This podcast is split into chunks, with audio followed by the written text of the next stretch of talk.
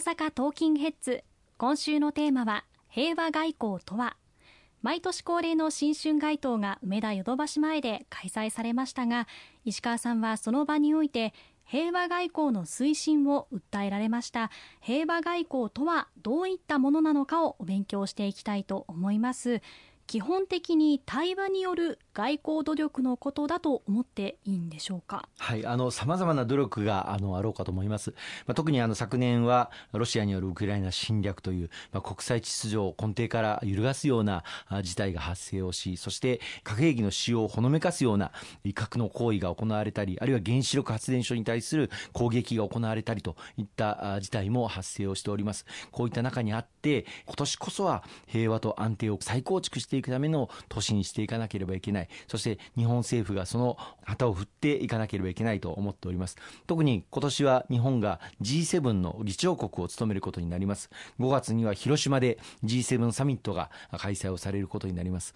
被爆地の実相を国際社会のリーダーに直接肌でまたその目で見ていただくということは極めて大きな意義があり、G7 のリーダーの中には各保有国、アメリカ、イギリス、フランスの各大統領首脳もお越しになりますので、その被爆の経験というものを共有しておくということが非常に大きな意義があります。またこの G7 サミットの模様というものは世界中に配信をされますので、ロシアによる昨年来の行動を受けて、核兵器というものがいかに非人道的で残虐、残酷な兵器であるかということを国際社会、人類全体に知っていただくというものを極めて大きな意義があろうかというふうに思います。また、日本は今月から国連の安全保障理事会の非常任理事国をこれから2年間担うことになります。国連の安全保障理事会というのは常任理事国5カ国、そして非常任理事国10カ国、計15カ国で構成されますけれども、この15カ国で世界の平和と安全に関する責任を有する決定を国連において唯一拘束力のある文書、国連安保理決議というものを出すことができる権限をあの国連憲章上持っているんですね。で、この拘束力を持つ国連安保理決議を出せるという機能は極めて意義があることで戦争あるいは紛争に至ろうとしている状況を止めるためにも重要な役割を担いますしまた何か国際的に問題を起こしているような国に対して制裁をかけるこういった機能もあります。この国連安全保障理事会の果たす役割というのは極めて大きいんですが残念ながら昨年のそのロシアによるウクライナ侵略を受けて常任理事国である拒否権を持つロシアがいることからまたそれに一定程度協力をする中国も拒否権を持っていることからこの国連安全保障理事会があなかなか機能しないという状況に陥っております。日本が今回安全保障理事会のメンバーに入ってこの国連の機能を再構築をしていく。また安保理改革をしっかりと進めていく。このことが喫緊の課題だというふうにあの思っております。国連安全保障理事会がちゃんと機能することが世界の平和と安定を確固たるものとしていく上で不可欠な要素でございますのでこの日本の役割に大きく期待をしたいと思います。ますし公明党としても力強く後押しをしていきたいと思っています。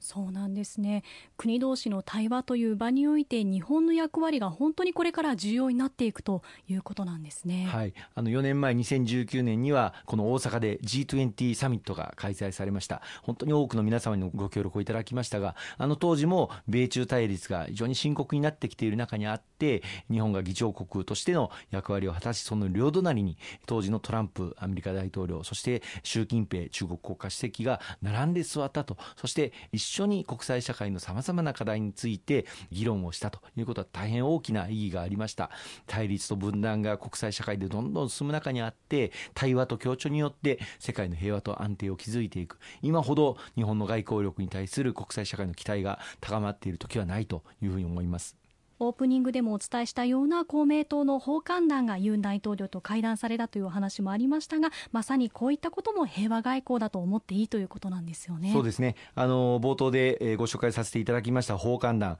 12月29日から2泊3日の日程で山口代表団長といたしまして浮島智子衆議院議員国重徹衆議院議員3人で韓国に訪問していただきました。ユン・ソンニョル大統領との会談は当初の予定を大幅に超過をして約1時間会談を行っていただきまして、まあ、北朝鮮による核ミサイル開発の活発化、あるいはロシアのウクライナ侵略、まあ、中国との関係、こうした状況の中で国際社会が極めて今大きな岐路に立っていると、そういう中で韓国と日本の連携強化が極めて重要だと。いうことを山口代表から率直にユン・ソンニョル大統領に話をしていただいて、ユン・ソンニョル大統領も全くその通りだと、両国の安全保障分野での協力も含めて連携を進めていきたい。また日本との関係については過去最良の時代に一日も早く戻したいと、そういった決意が与党の党首に対して示されたということは非常に大きな意義があったというふうに思っております。さらには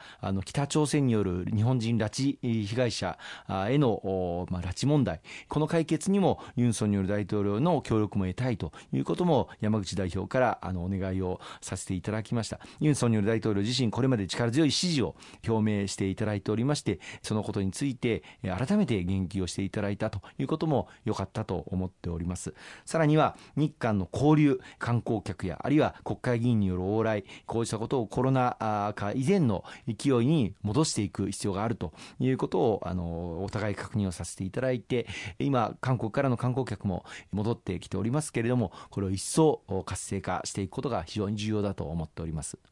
本当にそうですよね。北朝鮮への対応という面でいうとアメリカそして日本韓国この3カ国で連携して当たってきたということもありますもんね。そうですね。あのアメリカと韓国米韓関係そしてアメリカと日本日米関係これは極めて強固なんですけれどももう一つその日本と韓国このお互いの国同士がしっかり連携をしていくということが日本の平和と安全またこの地域の平和と安全のためにも極めて重要になります。例えば北朝鮮による弾道ミサイル発射実験一つ取りましても、まあ、北朝鮮という国は近いようで実は遠くてですね、発射直後の状況というのは水平線の向こう側になりますので、日本から見えないんですよね。ですので、韓国で察知していただく情報を直ちに日本に共有をしていただくということが非常に重要になります。そしてまた、北朝鮮から撃たれたあ弾道ミサイルが落下する地点、まあ、日本のもし周辺であった場合には、韓国からは逆に水平線の向こうになりますので、韓国から見えないという状況になります。その落下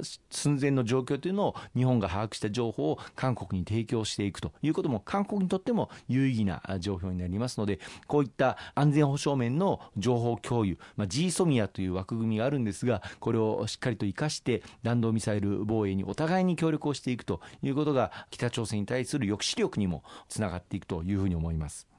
わかりました。ありがとうございます。後半も引き続きお伝えしていきます。